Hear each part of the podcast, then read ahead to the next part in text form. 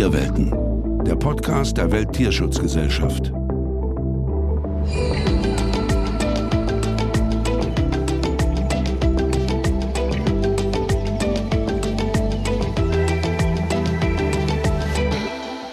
Hallo und herzlich willkommen zu einer neuen Folge von Tierwelten, dem Podcast der Welttierschutzgesellschaft.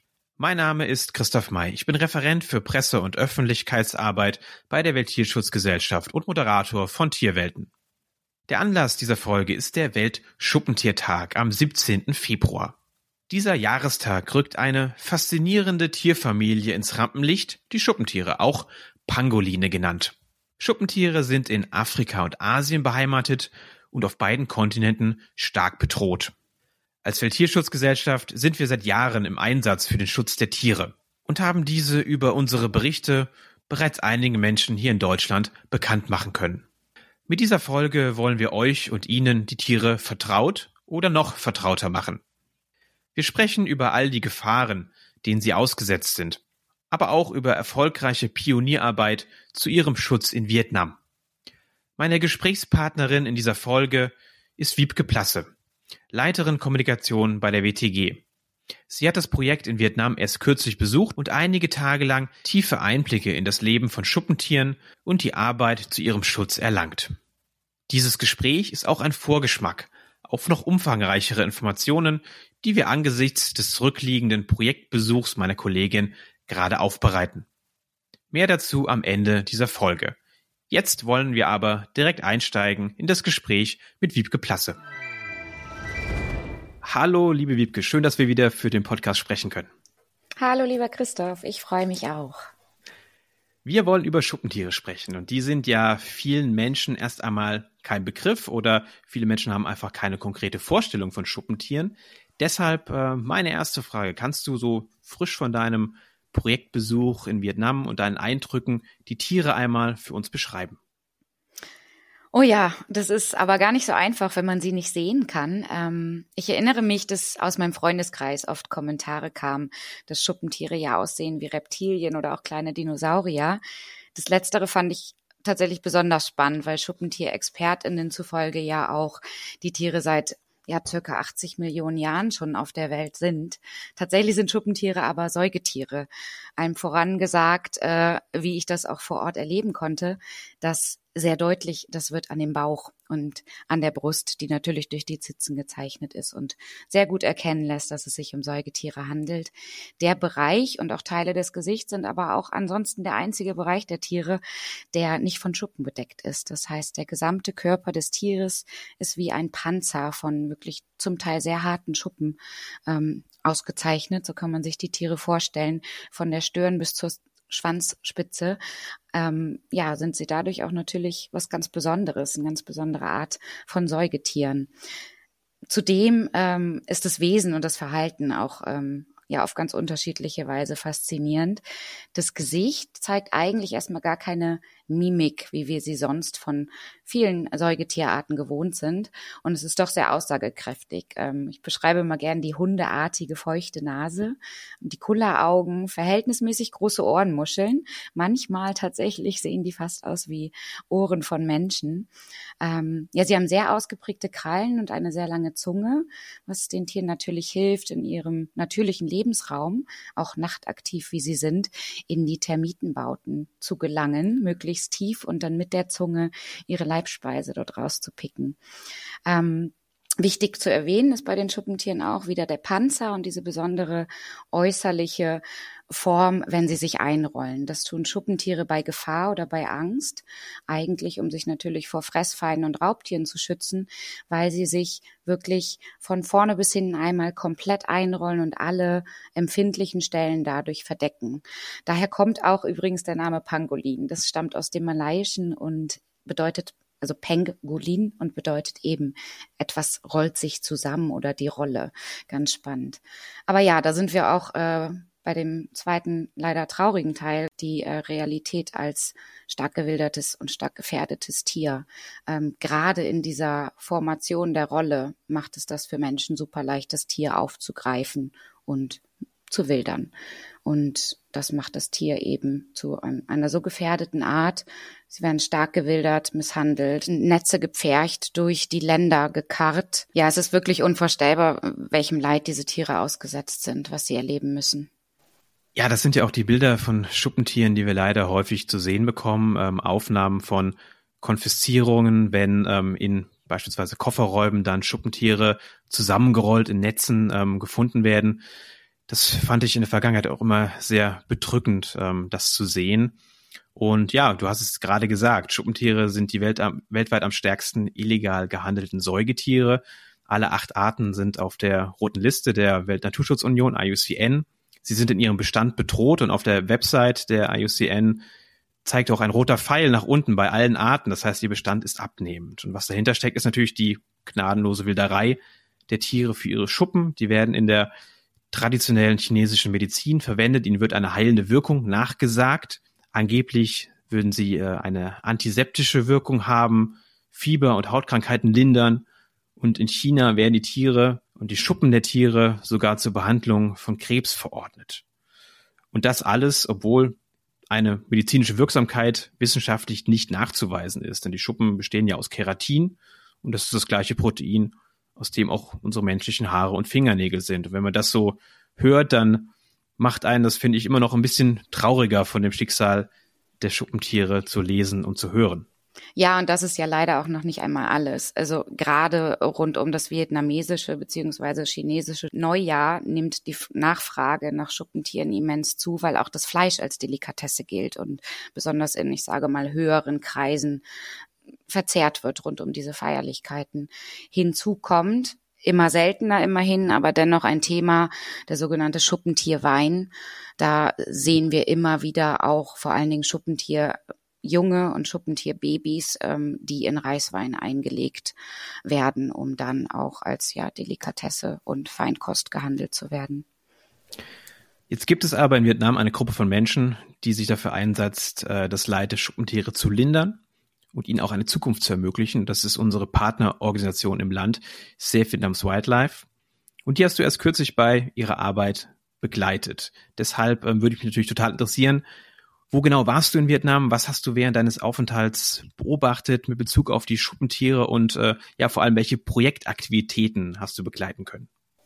Ja, große Frage. Ich hoffe, ich kann das in der Kürze der Zeit äh, unterbringen, was ich alles erlebt habe an diesen wenigen Tagen, die ich im Kuk Phong Nationalpark verbracht habe, Seite an Seite mit unserer Partnerorganisation Safe Vietnams Wildlife, die hier ja ihr Schutz- und Rettungszentrum seit ja geraumer Zeit, zehn Jahren sind es fast, ähm, umsetzt und ja auch mit unserer Unterstützung seitdem tatsächlich massiv ausgebaut hat. Ich habe vor Ort vor allen Dingen ähm, als allererstes den Leiter und Gründer der Organisation getroffen, Nien Van Tai. Ähm, er hatte die Organisation damals ins Leben gerufen und seitdem wirklich massiv ausgebaut. Ich habe ähm, vor Ort natürlich binnen der kurzen Zeit nicht alles sehen können und mich da ganz stark konzentriert auf die Bereiche, die wir als Welttierschutzgesellschaft auch unterstützen. Und das ist natürlich die ähm, Stärkung des Wohlbefindens geretteter Tiere sowie das der Aspekt der tiermedizinischen Versorgung, der dabei natürlich eine unmittelbare Rolle spielt. Das heißt, ich habe das Rettungs- und Schutzzentrum besucht, mich dort umgeschaut mit den Tierärztinnen und Tierpflegerinnen.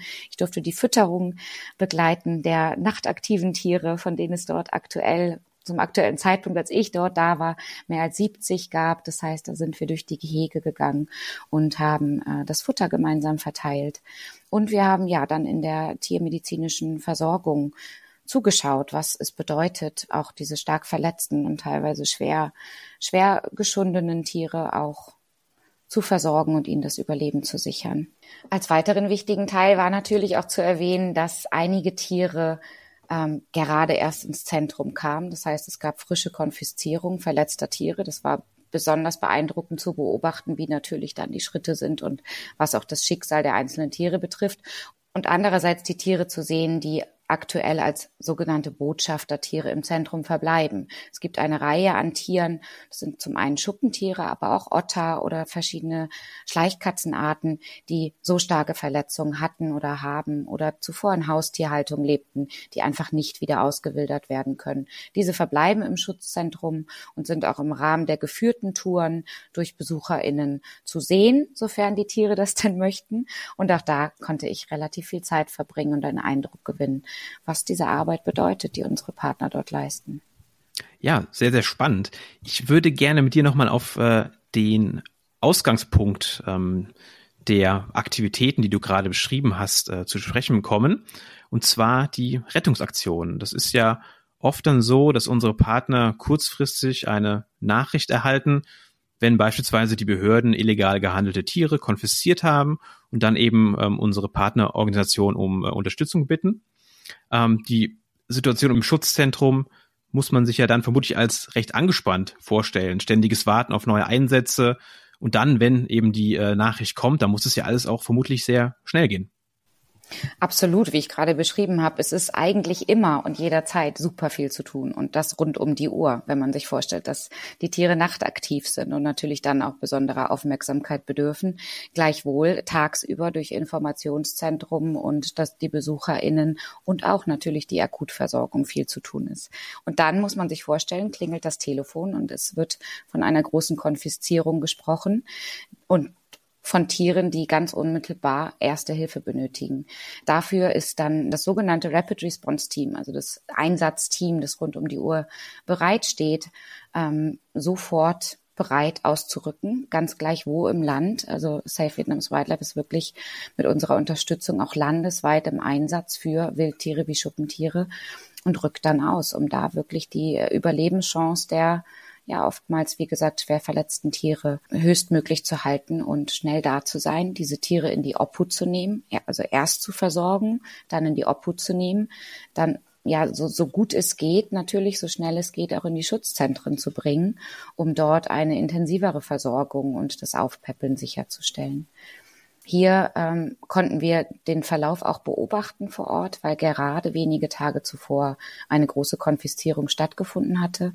Das heißt, es waren gut ein Dutzend Schuppentiere relativ, ich sage mal in Anführungszeichen, frisch im Schutzzentrum und Sie alle erhielten in der ersten Woche ihrer Ankunft natürlich einen Gesundheitscheck, um sicherzustellen, sind sie wieder fähig, ausgewildert zu werden, welche Verletzungen weisen die Tiere auf, welche Art der Behandlung muss eingeleitet werden oder im allerbesten Fall, alles sei schön, wann und wo können sie wieder ausgewildert werden. Wenn wir jetzt noch einmal bei den äh, Tieren bleiben, ähm, das war ja für dich auch bestimmt was Besonderes, äh, die Tiere jetzt mal live gesehen zu haben. Ähm, wir haben ja seit vielen Jahren die Berichte auch unserer Partner bekommen über das, was im Schutzzentrum passiert, über die Rettungsaktionen und ähm, das enorme Leid der Tiere auch mitbekommen, erfahren, aber so ein persönlicher Besuch bringt ja mit Sicherheit das Leid noch einmal sehr viel näher. Wie war das vor Ort für dich? Ähm, was hat dich da am meisten beeindruckt und vielleicht auch überrascht? Es war tatsächlich so, dass diese Phrase und das Bewusstsein darum, dass das Team rund um die Uhr aktiv ist, wirklich nochmal hautnah miterlebt werden konnte. Das heißt, es ist jederzeit rund um die Uhr nicht nur umfassend ähm, Versorgung im Schutzzentrum, im Rettungszentrum notwendig und umgesetzt, sondern auch eben im Rahmen des Rapid Response Team. Wir ähm, unterstützen ja auch durch die tierärztliche Versorgung, indem wir hier umfassend ähm, auch die ja, die, die Gehälter zahlen, das Personal sichern, um vor Ort zu sein. Und da ja, ist wirklich augenscheinlich nochmal geworden, wie intensiv diese Arbeit ist und mit wie viel Herzblut und Leidenschaft auch dieser Arbeit nachgegangen wird. Darüber hinaus, wenn du nach überraschend auch fragst, vor Ort auch augenscheinlich war nochmal sehr stark das Bewusstsein um diese Besonderheit der, der Schuppentiere. Wir wissen ja zu wenig. Die Welt, die Wissenschaft weiß nicht genug über Schuppentiere. Das geht von der Versorgung, was braucht ein Schuppentier, um zu überleben, bis hin zum Paarungsverhalten. Es ist ein weitgehend unerforschtes Tier, was vor Ort auch einfach sehr augenscheinlich in dem Sinne war, dass die Tierärztinnen alles, was sie tun, auf ihre eigene Erfahrung beruhen. Und natürlich jeder Schritt, jedes Handeln ganz genau überdacht werden muss. Und das in diesem Zeitdruck, in dieser ähm, Fülle der Aufgaben, die es gleichzeitig zu, zu bewältigen gibt, hat mich sehr beeindruckt, wie professionell organisiert und strukturiert das trotz dieser ja vielfältigen Herausforderungen von allen Seiten eben auch ähm, möglich ist. Ein ganz besonderer Moment war dann auf jeden Fall auch dabei zuzuschauen, wie eines der ähm, ja verwaisten Jungtiere versorgt werden musste. Das ist natürlich auch wieder eine absolut intensive ähm, Art und Weise, diesem Tier das Überleben zu sichern, denn mindestens alle zwei Stunden muss es per Hand gefüttert werden. Und in diesen Momenten muss absolute Ruhe und ähm, Stille und auch eine ja Gelassenheit herrschen. Und das hat mich sehr beeindruckt zu beobachten, wie ähm, hier jedes Tier entsprechend seiner Bedürfnisse und Verletzungen und Chancen wirklich versorgt wird. Ja, das klingt wirklich äh, sehr faszinierend. Ich würde mit dir gerne noch einmal über die größeren Themen rund um die Schuppentiere sprechen. Es gab ja während der Corona-Krise zeitweilig auch äh, Hoffnung auf einen Wandel zum Positiven. Es kam zu dieser Zeit zu weniger Konfiszierung von Schuppentieren. Einerseits vermutlich, weil äh, es auch in Vietnam Ausgangssperren gab, es gab Corona-Restriktionen und das ließ auch die Nachfrage nach Schuppentierprodukten sinken, denn diese werden ja häufig auch zu sozialen Anlässen konsumiert. Außerdem natürlich die Grenzen nach China waren geschlossen und damit waren eben auch die wichtigsten Handelswege für Schuppentierprodukte blockiert. Das alles machte eben Hoffnung auf einen positiven Wandel. Aber wie ist die Situation eigentlich heute? Ja, es gab total viel Hoffnung. Also schließlich fand die mutmaßliche Erstübertragung des Coronavirus ja im Umfeld eines Tiermarktes statt. Und das war auch zu Beginn der Pandemie auf jeden Fall medial und in der Gesellschaft in Vietnam ein sehr, sehr großes Thema. Wie du richtig sagst, was ich vor Ort immer wieder spüren konnte und auch von unseren Partnern gehört habe, ist, dass dem nicht mehr so ist, leider. Das heißt, diese Hoffnung hat sich nicht bewahrheitet. Medial vor allen Dingen wird mittlerweile eigentlich nur noch gesagt, dass es aus dem Labor stamme. Das heißt, Corona hat nichts mit dem Wildtierhandel zu tun. Und natürlich muss ich dann als potenzielle Konsumentin mir auch keine Gedanken mehr machen. Ich denke, dass äh, ja diese diese Einstellung dazu auch führt, dass der Wildtierhandel wieder zunimmt und mittlerweile leider an den Zahlen abzulesen ist, wieder auf dem Niveau von in Anführungszeichen vor Corona angelangt ist, was wirklich sehr erschreckend ist. Aber es zeigt zugleich auch, wie wichtig unsere Arbeit bleibt. Und das ist mir auch klar geworden. Die Teams vor Ort sind mit unserer Unterstützung aktiv und sie sind vorbereitet, jederzeit dieser auch gewachsenen ähm, Herausforderungen und Kapazitäten gerecht zu werden, um da ja quasi im Wettlauf gegen die Zeit die Schuppentiere bitte gewinnen zu lassen. Dafür setzen wir uns alle ein. Genau, das ist das große Ziel. Deshalb hier nochmal konkret auch äh, die Nachfrage zum Abschluss. Ähm, was muss passieren, damit sich eben diese dramatische Situation wirklich bessert? Also nachhaltig, aber auch natürlich schnell, weil die ähm, Zeit ist ja nicht unbedingt auf der Seite der Schuppentiere aktuell. Und gleichzeitig auch ähm, unter Berücksichtigung, dass eben wir an die grundsätzliche Problematik ja irgendwann auch ran müssen. Das heißt, dass der illegale Wildtierhandel ähm, weniger werden, beziehungsweise gänzlich gestoppt werden muss. Was muss da passieren aus deiner Sicht? Was hast du da mitgenommen auch ähm, bei deinem Projektbesuch? Ich glaube, das ist genau das, was unser Projekt auch ausmacht. Die, das Zusammenspiel verschiedener Komponenten. Das eine ist natürlich ganz, ganz wichtig, sind die Tierschutzaspekte. Wir müssen sicherstellen, dass die Tiere, die konfisziert werden, die gerettet werden, überleben und wieder ausgebildet werden. Die Schritte dahin sind, wie wir beschrieben haben, hochkomplex, weil einfach zu wenig Wissen über die Schuppentiere ähm, vorherrscht und unsere Partner sich da wirklich über die Jahre eine ja unbezahlbare Expertise aufgebaut haben. Das gilt es unbedingt weiterzuführen, wenn nicht sogar angesichts der zunehmenden Konfiszierung und ja Zahl geretteter Tiere auch zu erweitern. Gleichwohl kommt der ganz große Punkt, über den wir bisher nicht gesprochen haben, ist die Informationsarbeit in der, in der Bevölkerung, in der Gesellschaft natürlich. Die Nachfrage muss sinken. Sonst drehen wir uns im Kreis. Das heißt, die Tiere werden wieder ausgewildert, werden wieder gewildert. Es muss an die Nachfrage heran.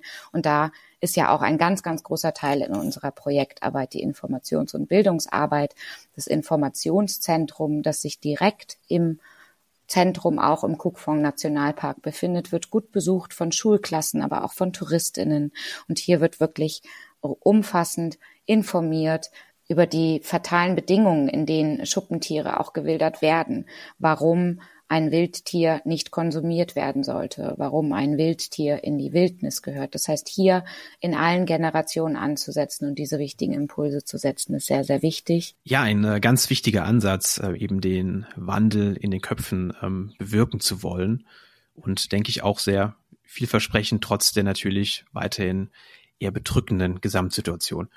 Ja, ich hoffe sehr, dass ähm, daraus wirklich viele Erfolge entstehen, über die wir in nächster Zeit vielleicht auch in diesem Podcast noch einmal sprechen werden. Für das erste, liebe Wiebke, aber vielen Dank für dieses äh, super interessante Gespräch und deine Einblicke. Auch von mir vielen Dank, Christoph. Liebe Tierfreundinnen und Tierfreunde, diese Folge von Tierwelten ist nur ein Ausschnitt eines längeren Gesprächs mit vielen weiteren berichtenswerten Informationen und Details aus unserem Projekt in Vietnam und dem Besuch meiner Kollegin vor Ort. Das ausführliche Interview mit Wiebke Plasse steht ab Ende März auf unserer Website zur Verfügung. Den Link haben wir aber bereits jetzt in den Show Notes hinterlegt. Zusammen mit weiteren Möglichkeiten, sich näher mit Schuppentieren zu beschäftigen. Nach diesen vielen Schuppentierinformationen möchten wir abschließend noch von Herzen um Unterstützung für diesen wegweisenden Einsatz bitten. Für uns als gemeinnützige Organisation sind es Spenden wie eure und ihre, die die Rettung und Versorgung von Schuppentieren erst möglich machen.